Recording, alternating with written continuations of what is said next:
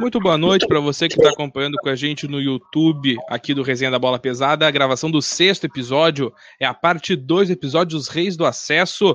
Estão comigo Adão Villanova, o professor Sandro Cover e também o professor Javali. Quero cumprimentar primeiro meu parceiro Adão Villanova. Prazer falar contigo mais uma noite, mais um episódio do Resenha. Como é que tu tá?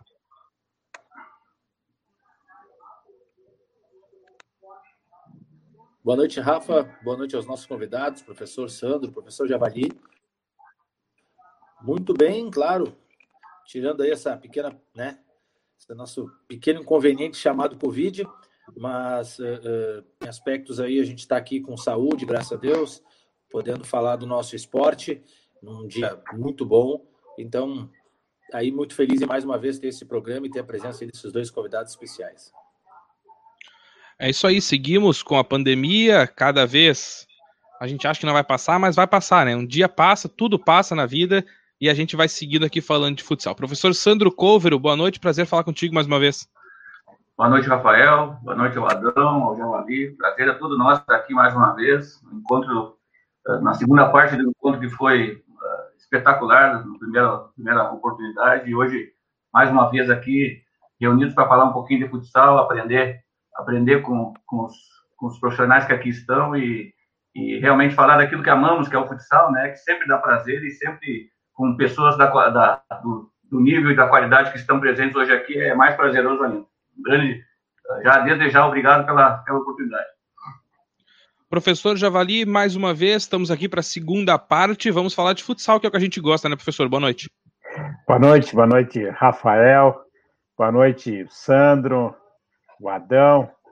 É, eu fico muito feliz em novamente participar disso que já repercutiu a semana passada. Uh, e falar de futsal, nós que estamos parados praticamente, nós tínhamos a, a expectativa de recomeçar dia 4 de maio em, em Vila Maria, vai, vai atrasar uns dias ainda, então a gente está nessa incerteza das competições, mas é como o Adão falou, nós estamos com saúde e isso que importa, alguns já vacinados, eu já estou com a primeira oh, dose. maravilha! Não pela idade, não confunda. Mas, é, como educador físico, eu já estou com a primeira dose. Passo Fundo tem que ser parabenizado pelo que está fazendo.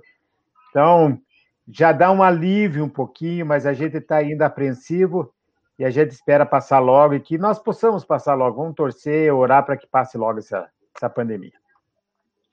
Professor Adão Villanova, vou começar contigo então, já que tu é meu parceiro de, de podcast, mas eu quero começar contigo já fazer a primeira pergunta. Como é que funciona a tua preparação para um jogo? Tu sempre fala isso, né? Que o uh, jogar final é fácil, mas como é que funciona a preparação para aquele segundo jogo de temporada que tem 200 pessoas no ginásio e tu tem que motivar o teu time? Como é que funciona a tua preparação com esse elenco para esse tipo de jogo? É, o, o, o, ponto inicial do jogo não é motivacional, né? O, o ponto inicial é eu, particularmente, tento, eh, no, por exemplo, se joguei num sábado e vou jogar no outro sábado, eu tento no domingo é, olhar um pouquinho do adversário para montar alguns treinamentos já em cima do que o adversário faz, né? Eu, eu às vezes, assim, o atleta não sabe, mas ele está treinando para enfrentar o próximo adversário. Então, eu sei que vou enfrentar uma equipe é, é, o Nadas lá, me lembro que na, nos anos que eu joguei com o Nadas, o Nadas era um time que 70% a 80% dos gols deles eram originados de contra-ataque. Então aí eu fazia muito, eu já montava minha programação de treino durante a semana com treinos de transição, por exemplo, porque eu sabia que o adversário utilizava daquilo ali. Às vezes eu nem passava para o atleta no início da semana, mas ele já estava trabalhando em cima do adversário. E aí, lógico, quando chegava mais perto do final de semana, a gente uh, faz uma preleção, a gente começa a conversar um pouco mais sobre o jogo especificamente, e aí o atleta entende que ele já trabalhou em cima dos adversários. E, e essa questão motivacional, ela, ela, é muito de jogo para jogo, né? É, quando tu chega ali numa segunda, terceira rodada, que em tese é um jogo não tão decisivo, tu vai conversar alguns aspectos sobre a importância do campeonato, campeonato, a importância é, é, é, a longo prazo de resultados iniciais é, bons. É tu vai pegando alguns fatores que, que, possam ter naquele jogo para tu trabalhar ali uma motivação. Né? Professor Sandro Cover, para a gente seguir nessa mesma linha, o, o Adão falou da segunda, terceira rodada ali, que não é um jogo tão importante, mas se tu for parar para pensar no macro do campeonato, ele tem a mesma importância do que um jogo da fase, da fase mais decisiva da, da, da primeira fase, digamos assim. Esse trabalho durante o campeonato para chegar lá no final, por exemplo, faltando, às vezes falta um ponto para classificar, um ponto para ficar entre os quatro. Como é que trabalha isso na cabeça do jogador? Como é que tu trabalha isso na cabeça do teu atleta para durante o campeonato ele pensar que o jogo da segunda, terceira rodada ele vai ter os, a, mesma, a mesma importância, o mesmo valor do jogo lá do final. Como é que tu faz esse trabalho? É, eu acho que o, o importante, o Adão e o, e o Javali também uh, com certeza fazem isso, né? É estabelecer metas no início, né? Com todo o grupo, né? realmente todos têm que estar uh, focados e, e, buscando os mesmos objetivos, né? Porque essa questão de motivação, ela, no meu modo de ver, eu não sou especialista, nós temos um, um, um aqui mais especialista do que, do que eu, com certeza, que é o Javari, né? Uh, mas eu, eu creio que, que a, essa parte motivacional, ela é bastante intrínseca também. Claro que em momentos da competição ela é importantíssima e tem que se dar um foco um pouquinho maior, mas não se vai eh, vencer do primeiro ao último jogo uh, focando só na parte motivacional, né? O que, como disse o Adão, o foco principal do jogo é o jogo, né? A motivação é um ingrediente que pode uh, favorecer ou até prejudicar muitas vezes. Então, eu acredito que estando o grupo inteiro, o grupo todo, uh, desde o princípio do trabalho, com as metas bem estabelecidas, com os objetivos bem definidos, né? Eu creio que eles mesmos, né, até pelo nível de, de, de atletas que a gente costuma trabalhar, uh, atletas já não tão uh, não tão novos, atletas que têm essa essa bagagem já de saber a importância de cada jogo, de saber a importância de cada rodada, né? Que muitas vezes aquela aquela gordurinha que se, se, se, se adquire no início, ela é fundamental lá no final, ou muitas vezes aquela aquela falta da gordurinha no início, ela acaba sendo prejudicial lá no final. Então, a regularidade é sempre importante, né? A busca da regularidade ela, é, ela deve ser constante, independente da, do formato da competição ou não, né?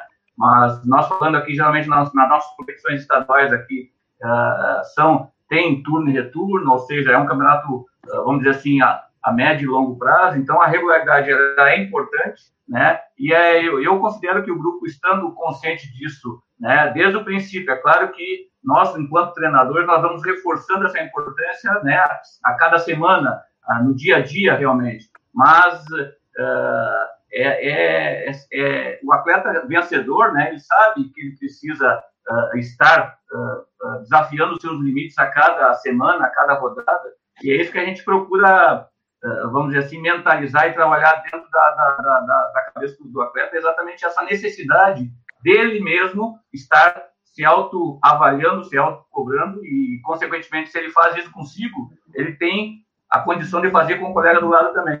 Então, muitas vezes o, o trabalho do, do, treinador ele passa a ser um, um, um, um mediador dessa, dessa, desses objetivos, né? dessa necessidade, desses, dessas metas traçadas no início da temporada, ou seja, ao início da competição, mas eu acredito que uh, é claro que o, planejamento, cada treinador faz o seu planejamento para determinada semana, para determinado jogo. Eu também concordo plenamente com o Adão, né? Eu costumo trabalhar bastante em cima do adversário também, em cima de, de, de potencialidades e de eventuais uh, fraquezas do adversário, né? E muitas vezes uh, também concordo com o Adão que o atleta, muitas vezes ele nem está sabendo que ele está trabalhando em cima daquela daquele fator do próximo jogo, mas ele está trabalhando e, consequentemente, ele vai chegar maior, melhor preparado ali. Mas eu acredito que é exatamente isso. O grupo ter a consciência da necessidade, da importância do primeiro ao último jogo é fundamental, né? Quando algum desses, algum desse atleta desfoca, é missão nossa de trazê-lo de volta para o objetivo uh, principal, que é o objetivo coletivo, e estar, né, uh, uh, demonstrando o, o, a importância de cada jogo e de cada uh, busca pela vitória, né? Eu costumo falar para os nossos nossos nossos atletas que muitas vezes a gente não, não nos dá conta, mas aquele ponto conseguido na primeira rodada, ele pode ser o ponto da classificação na última. Então, essa essa essa essa importância de uh, Uh, o Adão usa um, um, o Adão usa um, um, um bordão uh, interessantíssimo e vem de encontro ao que eu vou falar agora. Né? O Adão usa ser campeão a cada dia. Eu acho importantíssimo isso, trabalhar cada semana como se fosse a última semana, cada jogo como se fosse o jogo mais importante da temporada. E isso a gente, a gente bate bastante nessa tecla desde o princípio do trabalho. Eu acredito que pela, pela repetição, pela existência, aqueles atletas que porventura não estejam muito focados, eles vão reconhecendo a necessidade de focar no próximo adversário a cada rodada.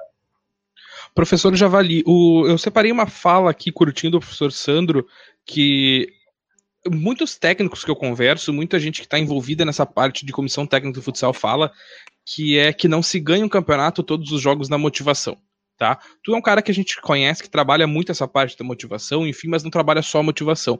O que eu quero perguntar para ti é o seguinte: como é que tu faz? Porque um grupo de, um grupo de jogadores de futsal ele é muito heterogêneo, as pessoas são muito diferentes entre si ali dentro. Tem um jogador que ele precisa estar tá pilhado, ele precisa estar tá motivado, ele precisa estar tá o tempo todo lá em cima para poder jogar bem, para render. E tem jogador que não. Tem jogador que ele vai ser pilhado na fase final, ali nos jogos decisivos, mas durante o campeonato ele fica super tranquilo. E eu tenho exemplos para citar. O Bruno Bacerga, Bruninho, trabalhou com o Adão, inclusive. O Bruninho é um cara que ele é tranquilo, sempre tranquilo, e é um cara super regular, joga muito bem. Nas finais ele é o cara motivado, ele tá sempre ali. Como é que trabalha essa diferença dentro do elenco, dentro de um grupo de jogadores? Ah, primeiro que tu tem que conhecer teu elenco. Isso é fundamental. Mas aí existem alguns pontos que nós tratamos. Eu hoje vivo uma situação diferente, que eu tenho três, três anos por semana no máximo, dois treinos hoje, ou três. É diferente de quem trabalha todos os dias. Foi é salientado que o Javali é motivado. Eu, eu trabalho motiva, motivação da sexta, talvez na sexta, ou no último treino. A minha motivação é no dia do jogo. Antes, tu tem que trabalhar com a razão. E aí vai o equilíbrio. Muita coisa da razão no dia do jogo fica de lado, porque ele já tem que estar preparado para isso. E aí entra a motivação, entra a pegada. Mas eu sou, eu, hoje, hoje, eu vou trazer, trazer eu já trabalhei aquela história, trabalhar dois turnos, uh, com, com uma equipe de série ouro, que enfrentou grandes equipes como Ubra, CBF, uh, UX e tal, pô, é diferente.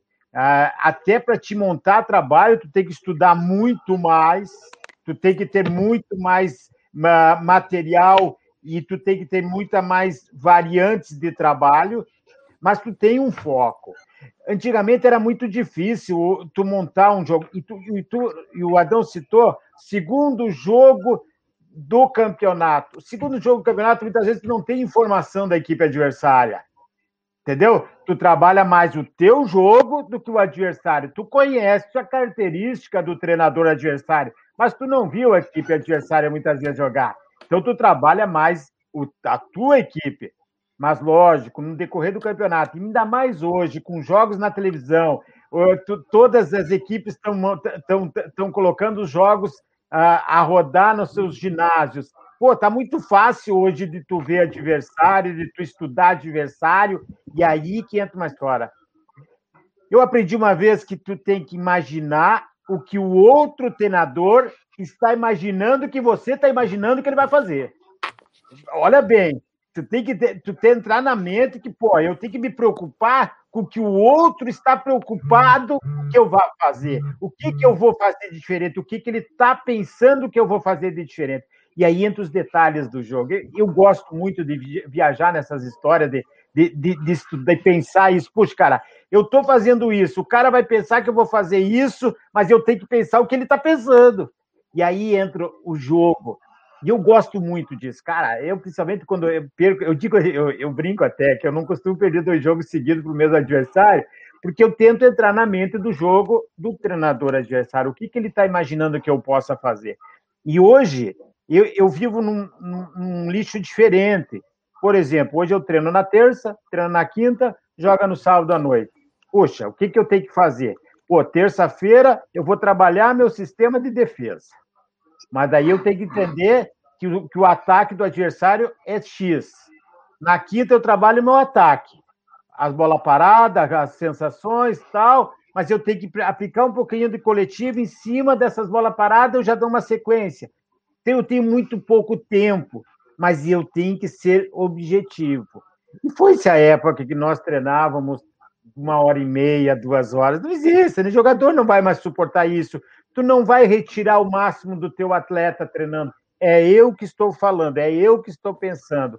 Eu tenho que estar com o treinador, o atleta na mão, ele não pode chegar a exaustão num treino. E até eu vi uma vez um treinador disse assim: pá, derrubei meus atletas hoje. Não sei se esse é o objetivo nosso. O nosso é ter ele o melhor possível. Então, tu tem que otimizar teu treino, otimizar no teu adversário, naquilo que tu quer no final de semana, estudando. Mas existem duas coisas. O início do campeonato é uma coisa, da metade em diante do campeonato é outra. Mas todo aí entra uma coisa. Eu tenho objetivos do próximo jogo, médio prazo e o meu objetivo máximo. E quando eu vou acertar com o time, qual é o teu objetivo? Qual é o objetivo do diretor? É chegar? É chegar, então vamos trabalhar. Se não é chegar, eu nem vou trabalhar. Nem vou. Ah, eu não quero chegar, eu não quero subir, eu quero. Ah, não, eu não vou treinar. Não vou, eu quero ganhar e eu quero ganhar desde o primeiro jogo. Isso eu tento botar na mente e na cabeça do meu atleta. Deixa eu rodar a mesa mais uma vez, conversar com o Adão. Adão, o que, que tu pensa de futuro para o futsal do Rio Grande do Sul? Unificação, não unificação, isso a gente não sabe o que vai acontecer, tá? Eu tô falando de dentro de jogo, dentro de quadra. O que, que tu acha que pode ser uma revolução? O que, que tu acha que pode voltar que tinha lá atrás, que deu uma sumida? O que, que tu acha que dentro de, de quadra pode mudar, pode reaparecer, pode sumir. Na tua visão hoje, o que que tu entende do jogo de futsal que pode acontecer no jogo jogado dentro das quatro linhas?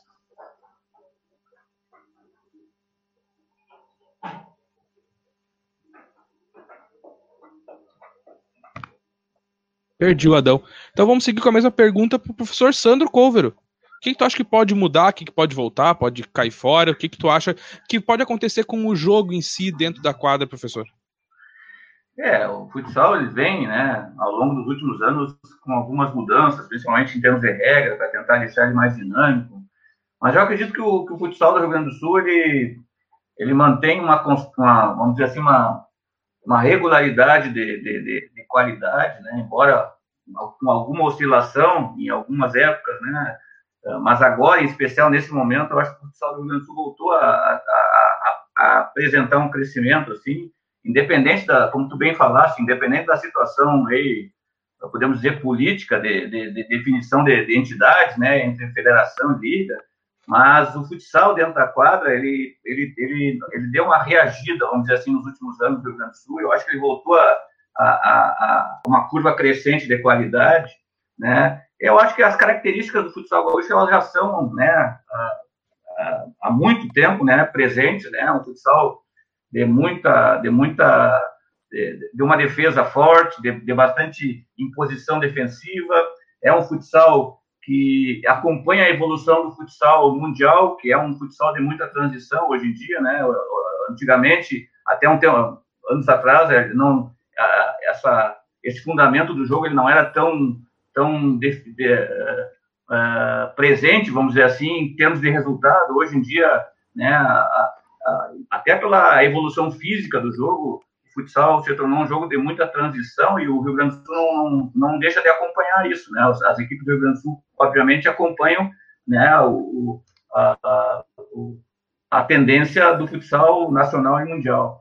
Mas eu acredito que as, a essência, as características principais do futsal do Rio Grande do Sul, que são ter uma, uma equipe consistente defensivamente, que é ter uh, um jogo. Uh, eu eu, eu uh, tenho essa, essa, essa, ideia, né, de que o futsal do Rio Grande do Sul é um dos futsais que, que melhor, sempre, sempre foi um dos futsais que melhor soube jogar com pivô de referência, né, embora esteja, essa função esteja escasseando, né, de, diminuindo talvez, né, aí vamos para outro, outro assunto, talvez lá na formação a gente tenha a gente esteja deixando de, de formar uh, jogadores com essa característica, enfim, mas o futsal do Rio Grande do Sul sempre teve essa característica de, de ter bons, bons uh, sistemas de ataque com, com o uso do pivô de referência, assim como o Paulista também, mas enfim, eu acho que basicamente é um futsal uh, de consistência, ou seja, de defesa forte, de, de, de boa técnica e de hoje em dia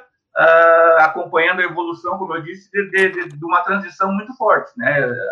É, é um, é um fator que vem, vem sendo decisivo né, no resultado dos jogos futsal, as transições, como bem falou, como bem citou Adão ali no início, né, se trabalha muito hoje, muito mais nesse, quesito do que se trabalhava, vamos dizer, há 15, 20 anos atrás. Então, é, eu acho que eu sou bairrista nesse sentido, né? Eu sempre fui bairrista, eu sempre achei o futsal do Rio Grande do Sul, independente de estar numa época, alguns anos atrás, numa época não tão boa, né, em termos de, de, de, de qualidade técnica e de, de, organização, mas eu sempre defendi que, eu sempre achei o futsal do Rio Grande do Sul um dos melhores futsal, um dos melhores futsais praticados no do país, com certeza. Já foi o melhor, né? Já foi o top 1, né? Mas hoje eu acredito que ele esteja novamente entre os, os quatro melhores, entre os quatro ou três melhores estaduais do país e, e tem tudo para voltar a ser a, a, a, voltar a ter a hegemonia, né? Que tinha naquela época, o Javali bem sabe, né? Naquela época tinha as competições nacionais de seleções, da, seleções estaduais, onde o Rio Grande do Sul né, mesmo com bastante muitos jogadores, vamos dizer assim, importados de outros estados, mas o Rio Grande do Sul foi, foi hegemônico naquele período. Eu acho que o futsal do Rio Grande do Sul tem condição de continuar crescendo e voltar a ter a hegemonia que teve no futsal nacional. Professor Javali, para a gente seguir nessa mesma linha, eu quero te perguntar o seguinte: tu, no episódio anterior, na primeira parte dessa conversa, tu citou que tu começou lá atrás, década de 1990. Então tu pegou várias fases assim do futsal do, do Rio Grande do Sul. Tu acompanhou algumas mudanças, algumas coisas que entraram, algumas coisas que saíram, a regra mudou, algumas regras mudaram. O que que tu vê hoje do futsal uh, praticado hoje no Rio Grande do Sul e que poderia ter na, da década de 90? O que que o futsal de hoje poderia importar da década de 1990 e do início dos anos 2000 ali para o jogo jogado hoje? O que que e o que que tu traz lá de trás que tu coloca nas tuas equipes?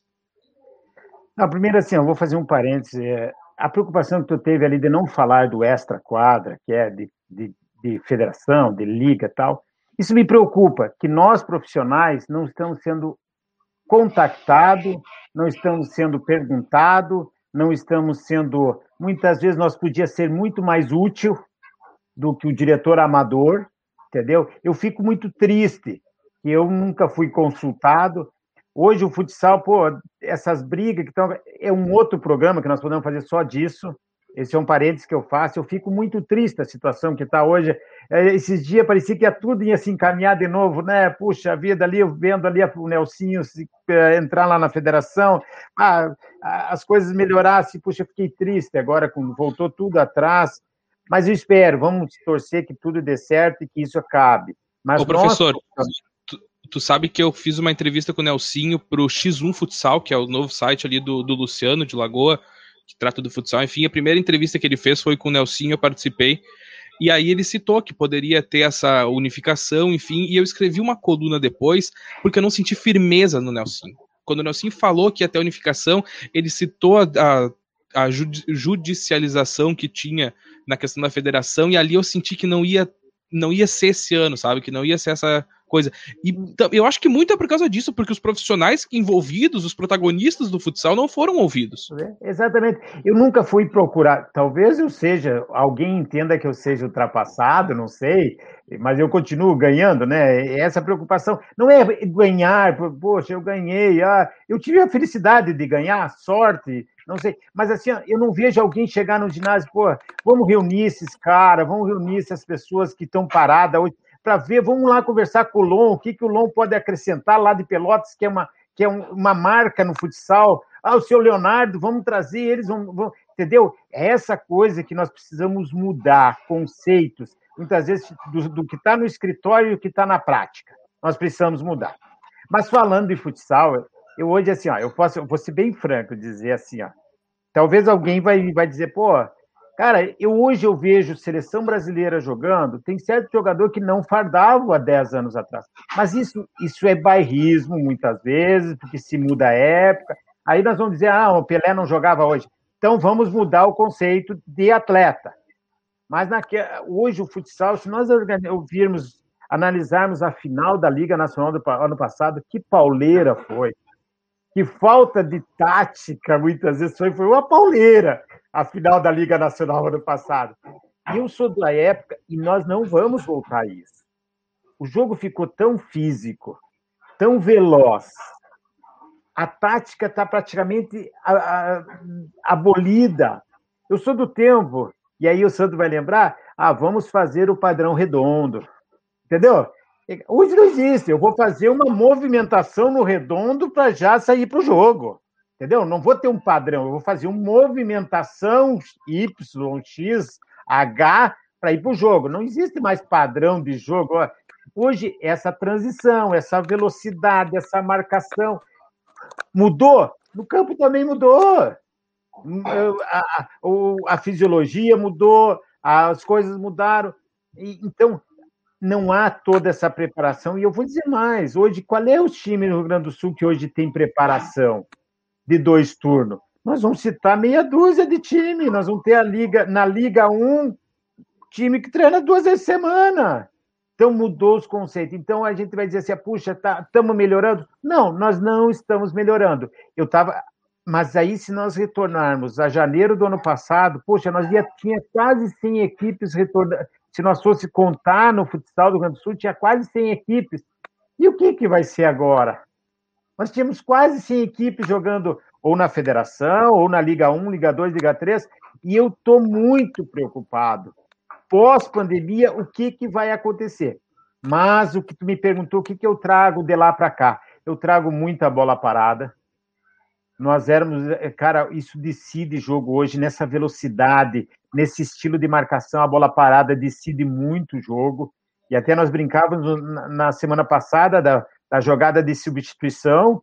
Eu, nós jogamos uma final ano passado, um jogo em, em ah, como é que agora lá, lá aqui nós fizemos uma final e nós jogamos, nós, nós treinamos duas jogadas porque eu disse, ó, nós podemos decidir o jogo, né? E aí eu fiz uma jogada de substituição, nós fizemos o gol e nós saímos na frente. Esses detalhes que hoje eu vejo um pouquinho muito se preocupando, ah, vamos fazer treino de campo reduzido tal, mas eu ainda trago esses detalhes para dentro da quadra. Nós temos isso, campo reduzido, velocidade, marcação. Hoje a marcação é, é de suma importância. Hoje o, o jogo virou jogo de marcação, virou jogo de contato, mas esses detalhes que hoje eu ainda trabalho que trazem resultado. Um bom goleiro linha treinado. Também nós fizemos as duas últimas finais que eu fiz, eu ganhei jogo, o campeonato com goleiro linha. Então tem que ser bem treinado. Mas aí está muito gostoso de a gente aprender. Porque hoje eu vejo, eu, e aí que está. Nós, como treinadores, eu como treinador, eu peguei uma, uma geração muito forte em Passo Fundo, nas, no adulto, e eu na cadeia de base. Eu aprendi muito com os erros dos outros. Muitas vezes a gente também tem que aprender com os erros dos outros, não é só com os acertos. E eu, como técnico, eu analiso também isso. O que, que o cara errou? Puxa, o que, que eu não posso fazer hoje?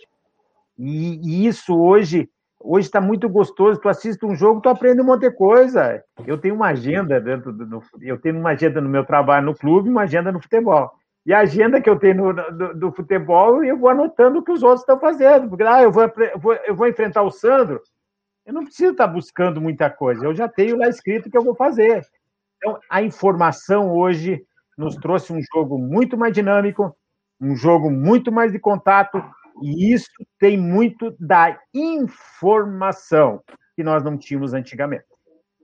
O Adão, o professor Javali, ele cita essa questão do jogo mais físico, do jogo mais pegado. E uma vez eu conversei contigo, não sei se tu vai lembrar, que a gente falava justamente sobre isso, sobre esse jogo mais físico, quando tu tem um jogador muito habilidoso, tá? Eu vou usar o exemplo do Luquinhas, que foi o exemplo que tu teve aqui em Parobé, tá? O Luquinhas ele é um cara extremamente habilidoso, que ele vai para cima e ele tem o um para um, ele tem o X1 que a gente fala, né?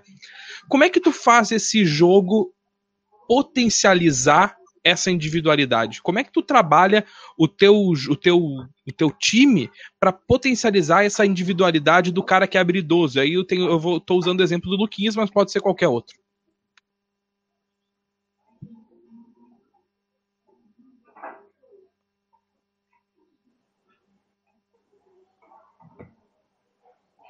Ah, o equilíbrio, né, Rafa? O equilíbrio. É, é um jogador com uma, um potencial técnico melhor, um jogador um pouco mais habilidoso, equilíbrio um pouco mais no, no critério individual, ele necessita de suporte coletivo. Então, é, é, o, que, o que a gente precisar, e que tanto o Sandro quanto o Javali também, é um suporte coletivo, né? Às vezes tu vai ter um jogador um pouco mais habilidoso, numa outra ala tu já coloca aquele atleta que vai ter um pouco Ô Adão, eu vou pedir para tu refazer o contato que tá muito. A gente fixo, tá muito truncado, a gente não consegue te ouvir muito bem. Tá? Vou pedir para tu, pra tu gente refazer esse contato. Uh, repassar a pergunta então para ti, Javari. Depois o professor Sandro, a mesma, a mesma questão. Mas é isso, é quando tem um jogador muito habilidoso, que é o jogador do um para um, que é aquele cara que pode decidir num lance, como é que tu potencializa esse, essa individualidade desse jogador? Uh, e eu, eu, eu sei o que a cabeça do, do, do Adão queria falar. Tu arma teu sistema, tuas ações para que esse cara tenha a oportunidade de usar o que ele tem de melhor. Eu sou assim. Ah, então vou ter a cobertura, eu vou armar com que ele a jogada X vai ser armada ou a movimentação X para quando chegar esse elemento.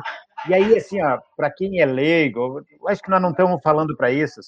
Cara, tudo é sistema, tudo é armação, tudo tu, tu joga com isso. Pô, se eu tenho o Sandro, que é o melhor jogador, mais habilidoso, eu vou ter que movimentar para que esse jogador caia contra um pivô numa troca de marcação, e aí eu tenho que analisar o adversário, como é que ele marca. Ah, se ele tem troca de marcação, puxa, vou forçar ele fazer uma troca de marcação para que quando o Sandro tiver num um contra um contra o pivô, ele vai ter vantagem. Ah, daí vai ter a cobertura, mas daí eu tenho a sequência do jogo. Eu tenho que usar muitos técnicos, e eu vou dizer para ti, eu fui um que prostituir jogador na categoria de base no que diz respeito a podar ele de, de driblar, de tudo. Hoje eu não vejo esse jogador e eu me culpo disso, entendeu? Poxa vida, cara, você precisa. Hoje eu preciso mais do que nunca dessa individualidade. Hoje eu preciso mais do que nunca. O jeito que está o futebol, e a escassez desse atleta, esse, esse, atleta vai ter. E a gente vai lembrar aí, Jones ainda está jogando porque que vai para um contra um. Esses caras vão, vão jogar ainda porque tem, tem mercado para isso, apesar de muitas vezes, taticamente, não estou dizendo que o Jonas não é assim, mas assim, ó, tem jogadores que, que não têm esse perfil, mas que no um contra um ele, ele é diferente. E aí esse jogador faz hoje a diferença e eu armo tudo em função, muitas vezes, disso. Eu tenho um jogador que se chama Vini, Vini Costa, que podia jogar em qualquer time de Liga Nacional, mas ele não quer, ele não sabe se vai jogar esse ano, não quer nem jogar na, na, treinando duas vezes por semana. Mas que, pô, cara, é um jogador fantástico, que pifa qualquer um. E eu tenho que armar para que ele possa fazer a diferença. Então alguém vai marcar mais do que ele para ele fazer a diferença. Professor Santos, deixa eu só inverter a questão, então. Porque eu perguntei pro, pro Adão e pro Javali como é que tu faz para armar o time para potencializar esse jogador. E se tu tá marcando esse jogador, o que que tu faz? Porque tu sabe que esse cara ele é diferente. Ele vai para um pra, ele vai no um para um e ele pode decidir o jogo. E para marcar esse cara, como é que faz? É, exatamente. Eu acho comum da mesma ideia do Adão, do Javali, do equilíbrio aí, né? Do equilíbrio, tanto tanto do, do jogador, de potencializar o ataque do jogador, quanto potencializar a tua defesa contra esse jogador diferenciado, né? Tu vai ter que trabalhar o teu sistema defensivo de maneira que ele esteja o mais equilibrado uh, possível, por, pelo maior tempo possível, para que esse jogador, de, dependendo da característica dele, se é um jogador que arrasta muito a bola na ala, se é um jogador que tem, tem, tem boa tirada para dentro, para finalização, se é um jogador que, que costuma, costuma uh, ter aquele lance característico, né? Tu simular situações durante a preparação para que teu, a tua defesa esteja uh, visualizando aquela determinada situação e equilibrando né, as suas linhas de defesa para que esse jogador uh, geralmente tenha uma linha de cobertura uh, atenta sobre, sobre o que ele vai fazer. Né? É importante não, não descuidar esses jogadores mais habilidosos para que naquela zona que ele se sente confortável, né, para realizar, para potencializar a sua qualidade, para que ele é, não esteja muito isolado, né? É, é, é, uma situação muito característica e cada vez mais presente no futsal, é, esse jogador do X1 ele é, ele é cada vez mais importante, a gente vê nas, nas grandes equipes aí, né? Grandes equipes, jogos equilibrados, e muitas vezes quem decide o jogo é exatamente um lance individual desse daquele atleta, né? E, e, e, e, mesmo, mesmo as defesas estando preparadas muitas vezes, não a, a, a, o improviso, a, imprevisibilidade daquele jogador, ou a imprevisibilidade do lance do, naquele momento do jogo, vai ocasionar a situação de gol, né? Mas, para minimizar isso, obviamente a gente trabalha muito os sistemas defensivos para que os sistemas defensivos estejam mais equilibrados possíveis, seja, seja eh, o sistema do, do jeito que for, né? Seja a marcação a marcação que for, se for uma marcação mais alta, mais baixa, mas que esteja sempre atento para que minimize, minimize essa qualidade individual uh, do atleta adversário. A gente faz isso sim, a gente para isso que a gente muitas vezes a gente estuda uh, junto com o grupo exatamente uh, esses jogadores com, com algum determinado lance diferente para que a gente consiga, a partir dali, quem sabe, a recuperação da posse da bola e uma possível transição, um, possível ataque. Né? Muitas vezes é exatamente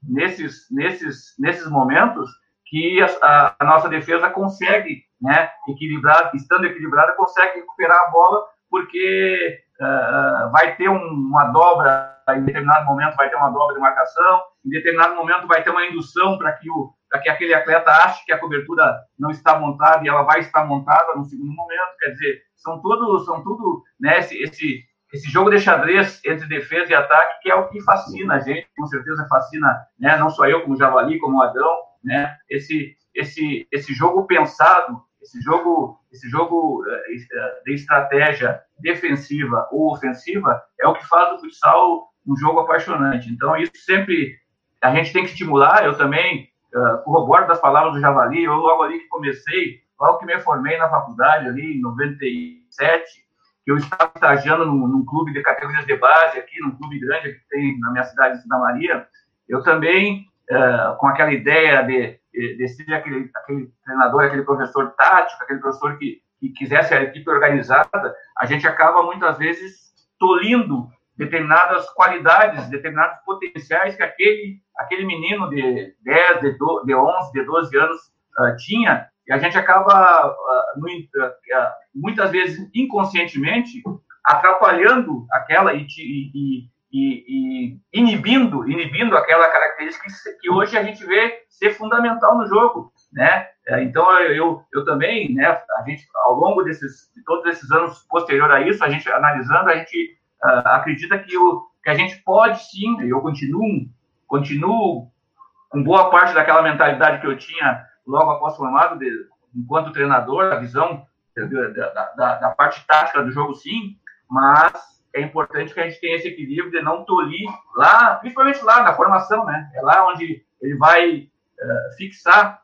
ou não, ou, ou abolir aquela qualidade que ele tem, né? E, eu me lembro, eu tenho um exemplo até de um, de um, menino aqui que depois, depois voltou, a, voltou a trabalhar comigo na, na, na fase adulta já dele, né? E que até nós brincamos entre, entre si que, que um drible que ele fazia lá com 10, 11 anos, ele não faz hoje por culpa minha, né? Por culpa minha. Quer dizer, é uma coisa que a gente, enquanto profissional da educação, enquanto profissional de futsal, enquanto uh, uh, professor lá na formação, a gente hoje eu bato em cima dessa tecla uma coisa que eu já errei lá atrás.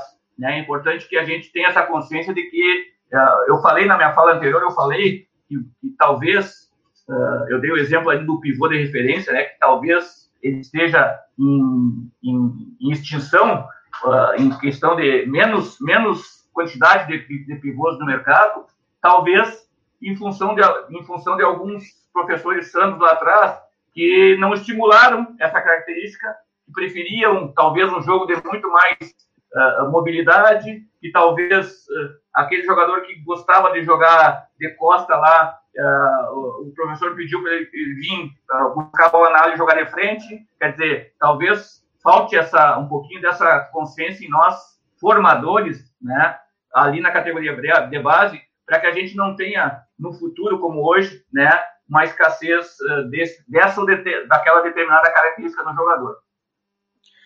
Uh, eu quero que vocês dois vão pensando os cinco melhores que vocês já treinaram Melhor goleiro, melhor fixo, melhor ala, ala e pivô, tá? Uh, pra gente fazer isso no final.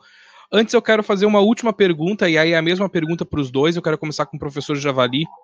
Professor, a seleção brasileira ela tá hoje com a CBF, tá? Ela foi, ela hoje é da CBF, da Confederação Brasileira de Futebol. O que que isso impacta no futsal brasileiro? Tudo. Tudo. É, primeiro que. Isso é bom ou é ruim? Primeira coisa. É bom, é bom. Não tem. Hoje, da maneira que nós estamos vivendo o futsal, é, vivendo de migalhas, vivendo de, de, de, de favores, é, prova-se aqui no estado, nos outros estados não é diferente, não pense que é diferente, não tem. É, lógico, tem lugares melhor, tem, mas assim, ó, se nós hoje nós vivemos de migalhas, e o que, que hoje a seleção, que a CBF pode nos proporcionar agora? O que ele investe num jogador a CBF, ele vê, talvez vai investir no ano inteiro do futsal, entendeu? Então, olha o que, que pode nos proporcionar. É, um patrocínio da CBF no campo vai levar o futsal a, a, a fazer coisas que ele não tem feito até hoje. Então, eu imagino hoje o sucesso com instalações, que hoje, quanto tu gasta, hoje, a gente não tem, nós não temos ideia, nós não temos ideias, a gente só imagina quanto rola de futebol no futebol, quanto de dinheiro no futebol de campo. É, tu vê cada jogador aí, jogador comum, ganha 500 mil, 300 mil. E hoje isso aí tu faz um time para um ano todo. Então, o que, que acontece? Só tem a ganhar o futsal. Primeiro, em organização, primeiro em respeito, é, em, em, instalações, eu acho que tem tudo a ganhar a CBF vindo adotar o futsal como um, uma das suas, das suas linhas. Professor Sandro, qual é o benefício que a CBF traz para o futsal brasileiro? Ah, eu concordo com o Javali, né? Hoje nós, o futsal, há muitos anos já vive de sobra, né? vive de, de, como disse o Javali, de migalhas, vive de, de, de, de do, que, do, do resto do, do, futebol, né? Eu acho que uh, a CBF assumindo, embora hoje a gente saiba que ela vai assumir somente a seleção no momento, né? Eu, eu, eu, gostaria que ela assumisse de uma forma geral o futsal, né? A gente sabe que uh, politicamente hoje isso é, é, é, é, muito difícil, né? Até porque a CBF não, ela não quer assumir as dívidas anteriores, né? Da, do futsal, né? Ela quer assumir a seleção uh, justamente para não ter esse compromisso anterior com, com tudo que foi feito de errado para trás, logo ali atrás, né, na, na, administração do futsal nacional. Mas já é um primeiro passo, assumindo a seleção já é um primeiro passo. Eu acredito que uh, logo ali na frente, num segundo momento, pode ser que as coisas caminhem para que, quem sabe, a CBF assuma de uma forma ampla, mais ampla, né, o futsal como um todo. Eu acho que o futsal só tem a ganhar com isso, né, é um órgão, uh, uh, nem se compara a credibilidade e o respeito né, dessa, dessa entidade com a entidade que, que, que, até aqui comandou o futsal nacional, né? Obviamente que uh, tendo, uh, vamos dizer assim, o contato, vamos dizer assim, o contato não, tendo o vínculo com a FIFA, né? Muitas coisas também uh, ficam menos difíceis, né? Eu acho que tem a visibilidade cresce, a credibilidade cresce, né? E, e a organização né? Que é uma coisa que nós, o futsal deixou muito a desejar uh, desde sempre, tem e deve crescer também. Então, o futsal tem muito a ganhar com isso, não só no primeiro momento da seleção, no primeiro momento do selecionado nacional, mas eu espero eu que uh, dê roldão segundo momento, né? Uh, o futsal, uh, de uma maneira mais ampla, mais geral, as equipes, né, possam também, quem sabe, uh, se beneficiar dessa gestão da CBF. Adão Villanova, eu pedi para o professor Sandro e o professor Javari pensarem nos cinco melhores jogadores que eles já treinaram. Eu vou pedir para ti também pensar nos cinco. E eu quero perguntar primeiro então para o professor Javari. Professor, a tua seleção que já passou na tua mão, quem são, quem é o time, quem são os cinco melhores? Ah, que passou na minha mão. Eu tenho o goleiro que, que, que jogou comigo que chama Covinha, hoje está nos Estados Unidos, é um cara que era muito bom, um goleiro, mas junto com ele também tem o Zaparoli, que é uma referência para. O Zaparoli é um baita goleiro. Entendeu? E eu, e eu tive o prazer de lançar ele no adulto aos 16 anos, então são dois goleiros que passaram, mas acho que o, o, o, o Zapa é um, é um jogador, é um goleiro mais completo. um, ala direita que, que eu treinei, que, que eu tenho dois alas. Que um é, é o Maurício Cebola, hoje joga na Espanha, que é muito bom. Mas nós tínhamos um outro ala que era o Márcio. Márcio, que chamava de queixo, jogou na CBF, é de Carazinho. Ele era muito bom, muito bom mesmo. Eu tenho um fixo que talvez só a velha guarda vai lembrar dele, que é o Clóvis, um back de não me toque, não queria saber de treinar, cara. Ele dizia que treinar era, era entendeu? Mas ele era muito bom, ele era fantástico.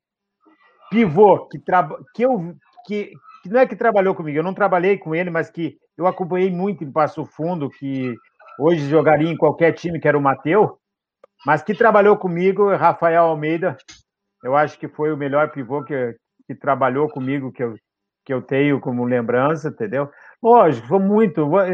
Se alguém está tá ouvindo aí, vai ficar muita gente de fora, mas, mas jogadores que, como o Tete, que foram muito bom trabalho. Hoje, o, o esquerdo é um jogador extremamente de qualidade, de inteligência para caramba. Então, mas, mas eu acho que uma seleção, vamos com Zapa, uh, Cebola, Márcio, Clóvis de Beck e o Rafael Almeida no pivô. Feito. Professor Sandro, o teu quinteto. É, eu, eu, essa, essa missão é sempre difícil, né? A gente, a gente é, querendo ou não, a gente comete alguma injustiça, né? Porque eu estava até tentando lembrar aqui, anotando, mas a cada momento a gente lembra de outro e vai anotando outro, e fica difícil fazer uma seleção, é né? É, e como, como disse o Javali, é inevitável que a gente faça algum tipo de injustiça, né? Em alguma, em alguma situação, mas é, é, a gente trabalhou, graças a Deus, com grandes jogadores, né? muitos deles não chegaram a, a vamos dizer assim, a, a, um, um, a, um, sucesso a nível nacional, mas é, é, por N, N fatores, N motivos, nós foram grandes jogadores. Eu posso citar rapidamente aqui, assim, é, cometendo injustiça, com certeza eu sei que vou cometer alguma injustiça, mas a gente pode citar aqui, por exemplo, o goleiro Glauco foi um goleiro, não sei se o Javali trabalhou com ele ou não, mas. Não, eu vi, ele jogou, é um parceiro, um cara, além de fora e dentro da quadra, né?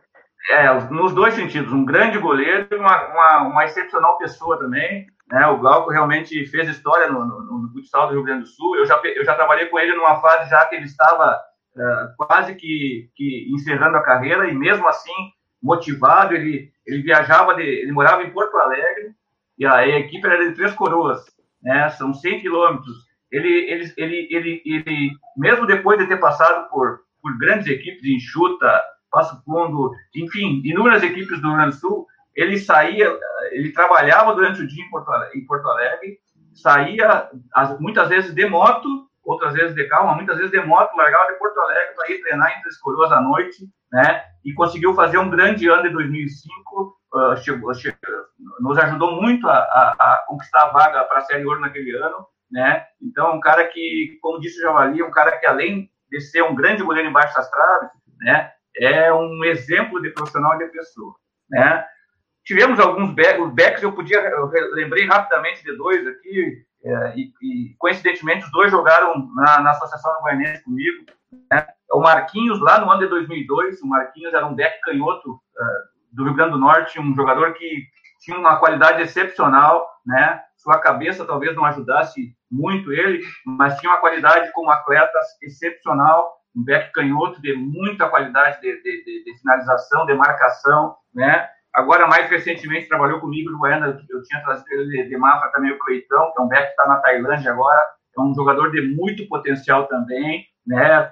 Com características diferentes da, da, da que eu falei do Marquinhos. Alas destros, eu podia, lembrei rapidamente de dois aqui, o Thiago Gordo, que hoje é treinador do, que hoje é treinador do Atlântico, né? Foi meu atleta em Três Coroas, era um atleta muito, muito inteligente, muito inteligente, e está provando hoje como treinador que já tinha essa, essa, já tinha esse, eh, esse perfil, né? Desde a época de atleta, era um jogador extremamente técnico, inteligente e, e vencedor, né? Todas as equipes que ele passava é, ele conseguia geralmente atingir, atingir os objetivos, porque era um atleta, além das qualidades técnicas, era um atleta muito focado e muito, muito determinado nos objetivos. Tive outro ala também de, de, muito bom potencial em Santiago Mosquito, que é um jogador que na época ali nas, até Mosquito jogou acho que até 2000 e até 2014, 2015 ali profissionalmente. Chato é um pra caramba. É, o Javali acho que teve a oportunidade de enfrentar ele algumas vezes e é um jogador que, que poderia ter jogado em equipes maiores, né? Talvez a, a cabeça dele não ajudou também, a, a, estrutura familiar que ele tinha também não ajudou, mas ele tinha um potencial enorme para jogar em equipes de Liga Nacional, com certeza, né? Canhoto, tive alguns, mas já que você tem um mosquito, vou citar o Emerson, que fazia, fazia parte com ele na, na equipe de Santiago lá, um jogador que, que jogou comigo em Santiago, depois jogou comigo em, em, em Júlia Castilho, depois em Foz do Iguaçu, um, jogador canhoto de extrema qualidade, de extrema habilidade também, um dos melhores passadores que eu, que eu pude tra trabalhar enquanto atleta, uma visão de jogo excepcional. E pivô, entre, dentre, dentre alguns grandes pivôs que eu trabalhei, uh, posso citar o Abdel aqui também. O Abdel é um, um, jogador que já parou de jogar também, é um jogador cearense, jogou aqui no Rio Grande do Sul, se não me engano, não, não, não recordo se jogou em Passo Fundo ali ou não. Já, jogou, jogou comigo em Passo Fundo. Ah, no então final tá. de carreira, gente. É, comigo também, eu ia citar que, ele, que eu peguei ele já no final de carreira também, mas mesmo assim ele, ele, ele era acima da média, ele era acima da média, é, um pivô, um pivô, vamos dizer que hoje chamam de pivô raiz, né? Um pivô de referência, um pivô raiz que de muita força, de muita imposição física, que realmente na sua época fazia muita diferença. É, é, deixa eu fazer um parênteses, a gente vai deixando. Eu, agora me vem é. na mente, pô, cara, trabalhou comigo o Gé, cara. Não pode ah, ficar é. fora. Entendeu? Quando ele começou, despontou o Gé, é, eu, saiu de Amaral, veio quando... para fundo. Aí quando... o Rômulo, Beck, pô, cara com que certeza, jogou... quando, quando, quando terminar a live aqui, eu vou olhar o meu papel aqui e vou me lembrar dos quantos. É, também. Chupeta de Beck jogou comigo. Pô, os caras jogavam muito.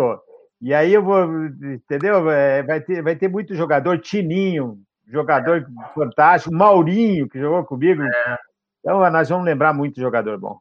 Mas são é cinco, esses outros vão para reserva. Professor Sandro Couvero, professor Sandro, Glauco é o goleiro, mas eu preciso que tu escolha um entre Marquinhos e Cleitão. Marquinhos. Marquinhos. Marquinhos e um entre uh... Thiago e Mosquito. Bota o Mosquito. Mosquito, Emerson e Abdel. Então, Glauco, Marquinhos, Mosquito, Emerson e Abdel. Seria um time que faria frente hoje ah, na, na, na, na, na É. é um bom time. Professor Adão Ricardo Villanova, o teu 5.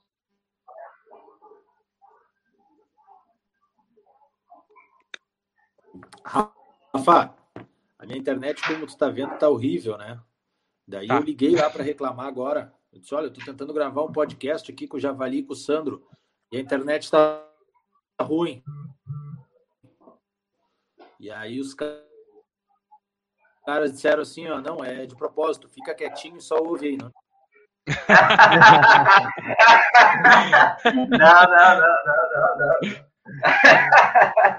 Eu achei, eu achei que tu ia, eu achei que ia dizer que estava pesado. Ainda, ainda bem, ainda bem. Ah, não, é sacanagem, né? Aí é sacanagem, ele não falou meu nome, eu sou o mais pesado de nós todos aqui. Mas eu achei que ele ia dizer que ele ia chegar perto do vizinho lá para roubar a internet do vizinho.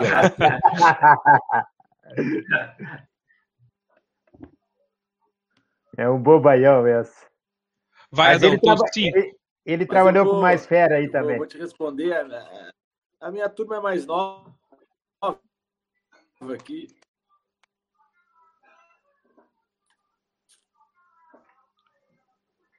Eu, o Adão, vou, tá cortando. Faz o seguinte.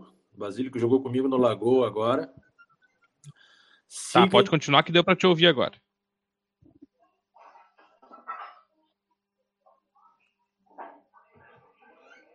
Cortou.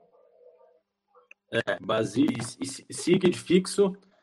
É, que jogou comigo ao fundo. Calma aí, Basílio é... e Sig eu ouvi, o outro não ouvi. Marcinho, acho. Qual o jogador? Gabriel Rosa, que jogou comigo no Lagoa e agora está no Passo Fundo. Certo. É, Marcinho, que jogou comigo em Boa Vista do Buricá. Marcinho.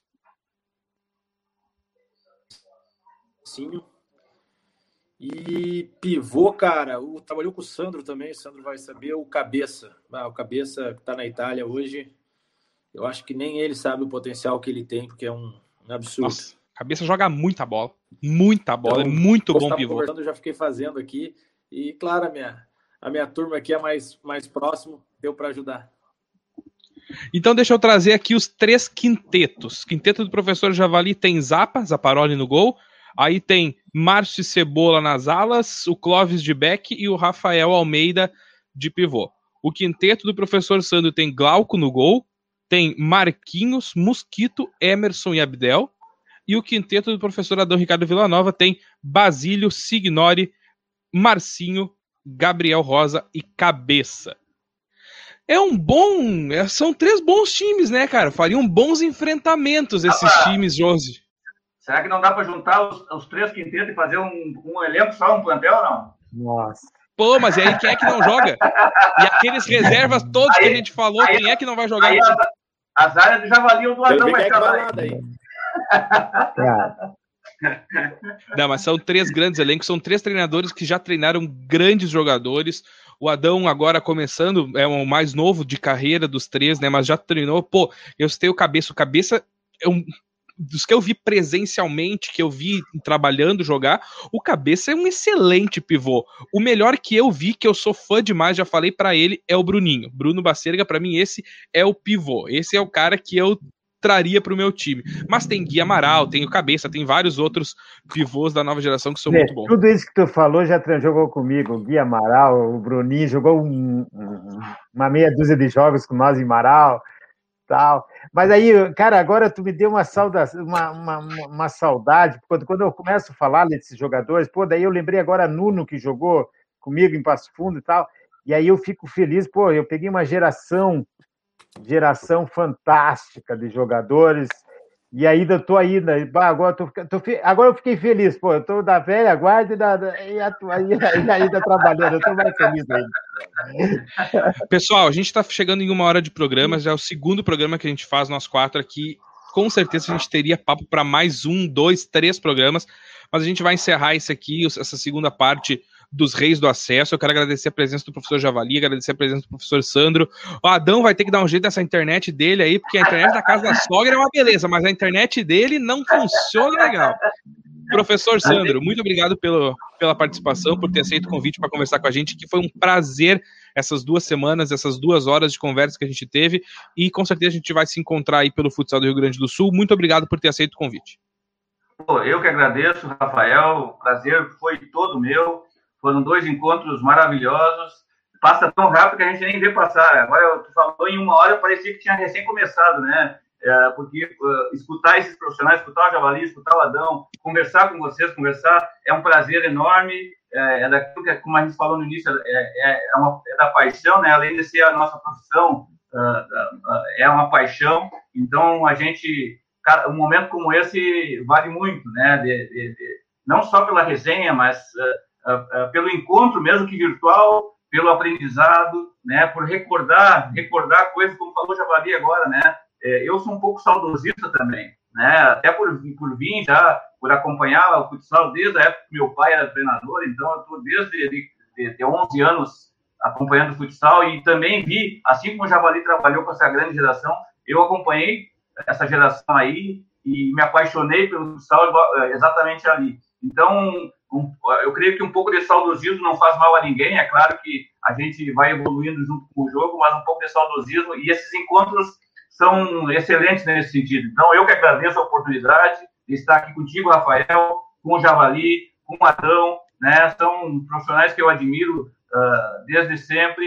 uh, além de, de, de, grandes profissionais, grandes pessoas também, né? E uh, eu só espero que o mais breve possível a gente possa estar se encontrando presencialmente, né, para fazer, quem sabe, um programa e para nós, eu, Javali e o Adão, nos cruzando pelas quadras aí, né, porque é o que a gente é, é, o, é o nosso local de conforto, é dentro do ginásio, é onde a gente se sente bem, né, e eu espero que a gente, isso, tudo isso passe o mais rápido possível, que a gente possa se encontrar para uh, ah, voltar a poder apertar a mão, dar aquele abraço, né, e, e, e realmente uh, falar de futsal presencialmente mas foi, foram duas oportunidades excepcionais. Te agradeço novamente, Rafael, parabenizo o Rafael e o Adão por esse projeto, né?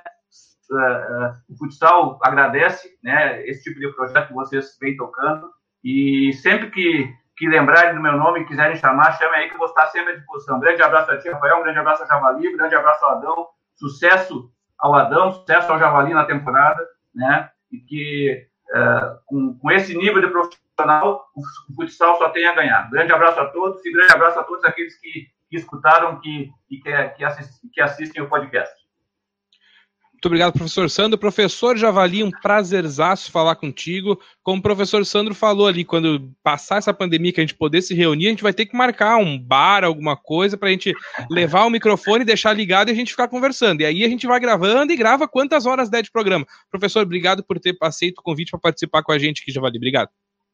Ah, primeiro eu que tenho que agradecer, cara. Até a emoção se aflora, porque a gente está falando uma coisa que a gente gosta, uma coisa que a gente viveu muito, vive ainda. Eu sou apaixonado pelo futsal, eu gosto de estudar, eu gosto de evoluir, eu gosto de estar todo presente no dia a dia das coisas. Aprender. Nós aprendemos com o nosso atleta, com o nosso roupeiro. Imagina como é que eu não vou aprender com o Sandro, com o Adão, e agora ter o prazer de ter te conhecido, Rafael.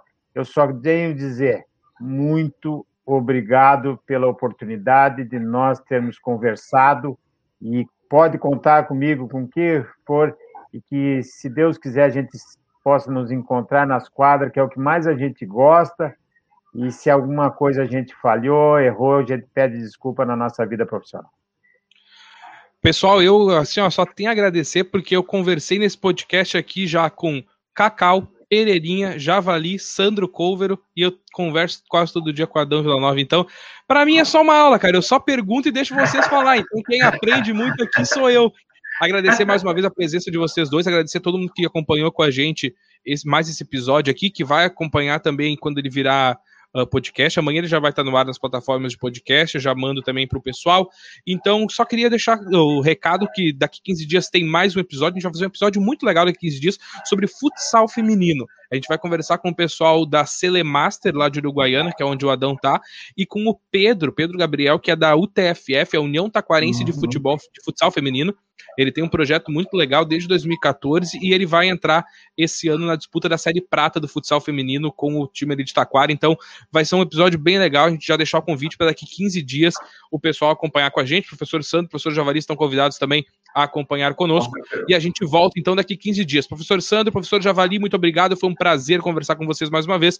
E nós voltamos daqui 15 dias. Um abração a todo mundo que acompanhou com a gente. Valeu, tchau.